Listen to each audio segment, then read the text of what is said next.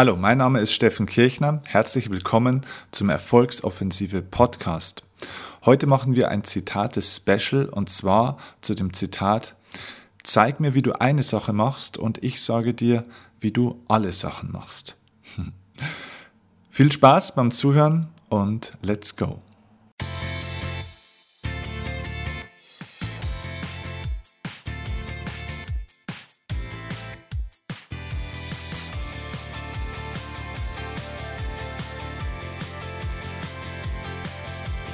Ich war vor einiger Zeit bei den US Open. Die US Open sind eins der vier größten Tennisturniere in der Welt, eins der sogenannten Grand Slam Turniere. Dazu gehört zum Beispiel noch die French Open in Paris, ähm, die Australian Open in Melbourne und natürlich auch die All England Championships von Wimbledon. Die kennst du mit Sicherheit. So, und die US Open sind in New York. Ein sehr namhaftes Turnier, wo die Besten der Welt zusammenkommen, die besten Coaches, die besten Spieler.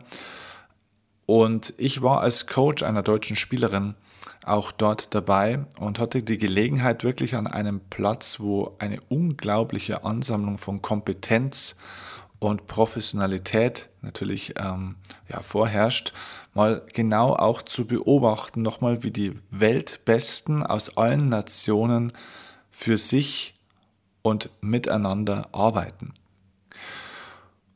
Und da war es sehr, sehr interessant zu sehen, dass natürlich diese Menschen, die, also auf der einen Seite die Sportler, aber auf der anderen Seite auch die Trainer und Betreuer außenrum, dass die dort natürlich auf einer anderen Ebene, auf einem anderen Qualitätslevel arbeiten, als wie wenn ich schon woanders war. Wo auch Profis am Werk sind, aber nicht die Weltbesten.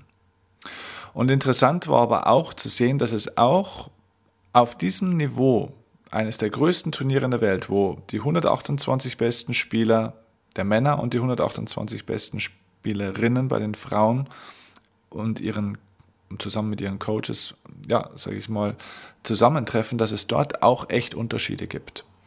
Da merkt man schon, wer in der Weltklasse unterwegs ist und wer wirklich Weltspitze ist. Und da ist mir dieses Zitat so in den Sinn gekommen. Wenn ich beobachte, wie ein Sportler eine Sache macht, dann weiß ich im Grunde auch, wie er alle Sachen macht. Was meine ich damit? Schau, ich habe mir dieses Training von denen genau angesehen. Ich habe ganz genau gesehen, wie Roger Federer trainiert, wie Rafael Nadal trainiert, wie Maria Sharapova trainiert, wie Serena Williams trainiert, die Besten der Besten in der Welt. Multi, Multimillionäre und hochgradig erfolgreiche und starke Menschen. Und ich habe auch gesehen, wie ihre Trainer mit ihnen arbeiten. Und das war in einer Intensität und Qualität, die wirklich beeindruckend ist. Dort wird nichts dem Zufall überlassen. Wenn du einen Rafael Nadal trainieren siehst, dann siehst du, dass das Training bei ihm schon lange vor dem Training losgeht. Das geht in der Umkleidekabine los was der dort in der Umkleidekabine, in den Gängen, ähm, überall, was der dort veranstaltet, diese Vorbereitung auf das Training ist auf so einem Energie- und Qualitätslevel, auf so einem Intensitätslevel, wie wenn er sich ja eigentlich aufs Finale der US Open vorbereiten würde. Also wenn man das nicht wissen würde, würde man denken, er bereitet sich auf eins der wichtigsten Matches in seinem Leben vor. Aber es war im Endeffekt nur ein Training. Aber mit dieser Zielgerichtetheit, mit dieser Fokussiertheit und mit dieser absoluten Konzentration, wie er sich auf das Training auch vorbereitet, war beeindruckend. Und das war auch bei vielen anderen zu sehen. Und auch bei den Trainern, dass es dort Trainer gibt, die, gerade wenn sie in der Weltspitze unterwegs sind, extrem fokussiert auf den Punkt immer sind, die die ganze Zeit professionell, positiv und mit einer Haltung und Ausstrahlung über die Anlage gehen, die seinesgleichen sucht. Und dann gibt es aber auch so Teilzeitprofessionelle Trainer und auch Spieler. Das heißt, die hängen eigentlich die ganze Zeit so ein bisschen rum und reden komisches Zeug und sind so immer ganz betont super locker und, und ja, reden auch dumme Sachen zum Teil und haben eigentlich eher so einen Lebensstil teilweise wie so ein Rentner, der sich eigentlich schon ganz wohl fühlt mit dem Geld, das er so hat. Und wenn sie dann einen Schläger in die Hand nehmen, wups, dann auf einmal sieht man, verändert sich das Bild, auf einmal verändert sich die Haltung, auf einmal sind die hochgradig professionell und äh, ja, intensiv dabei, so wie man das sein muss. Aber das ist immer diese Teilzeitprofessionalität. Die wirklich Weltbesten sind in allem, was sie tun, immer professionell. Und deswegen kam mir dieser Satz eben in den Kopf. Wenn ich bei einem Sportler sehe, wie er eine Sache macht, und das ist ganz egal welche, das kann vielleicht auch nur das Essen sein, das kann auch nur sein, wie er mit einem Menschen spricht, ähm, wie er sein Warm-up zum Beispiel macht, vor dem Training oder vor dem Match. Wenn ich sehe, wie er das macht, mit welcher Konzentration, Aufmerksamkeit, Fokussierung und mit welcher Energie, dann weiß ich auch, wie er die meisten Sachen langfristig macht.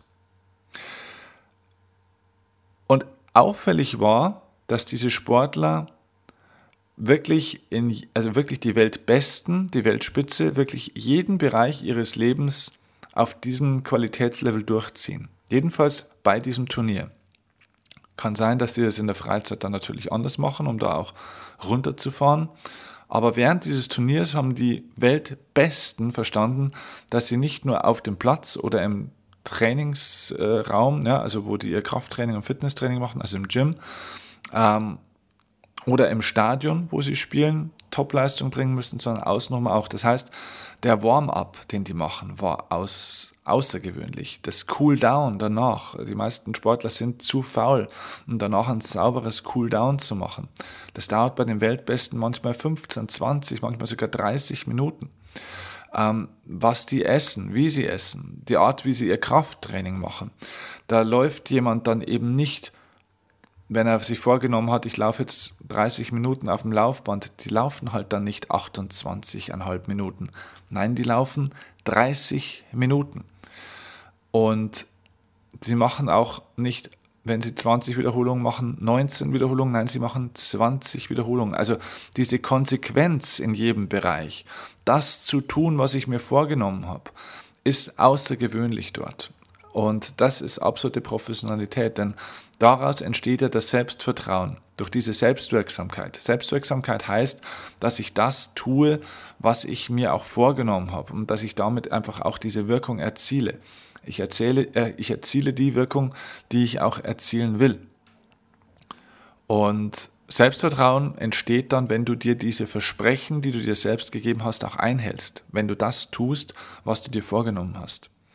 Und deswegen haben die Weltbesten auch ein Stück weit mehr Selbstvertrauen als der Rest.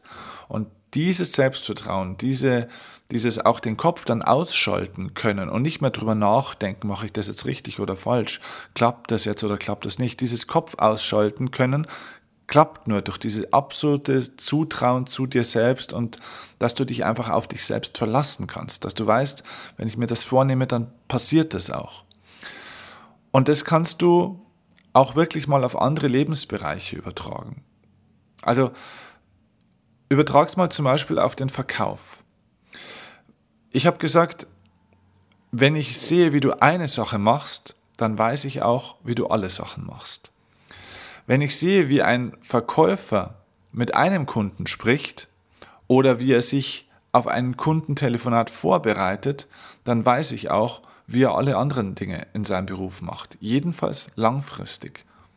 Denn wenn dort schon die Qualität ein Stück weit fehlt, wenn dort schon nicht die maximale Vorbereitung und Aufmerksamkeit ist, dann weiß ich auch, dass er auch im Verkaufsgespräch unterschiedliche Qualitäten zeigen wird. Oder stell dir vor, bei meinen Podcasts ähm, oder eine Vorbereitung auf den Job, den ich habe, zum Beispiel. Wenn ich einen Pod Podcast aufnehme, du kannst mich jetzt hier natürlich nicht sehen, aber ich sitze hier mit meinem Hemd und mit meiner Hose und mit meinem Gürtel, mit dem ich auch auf die Bühne gehe. Ich putze mich da raus, genauso wie wenn ich auf eine Bühne vor 5000 Menschen gehen würde. Obwohl mich hier ja keiner sieht. Ich könnte ja auch im Jogginganzug rumsitzen.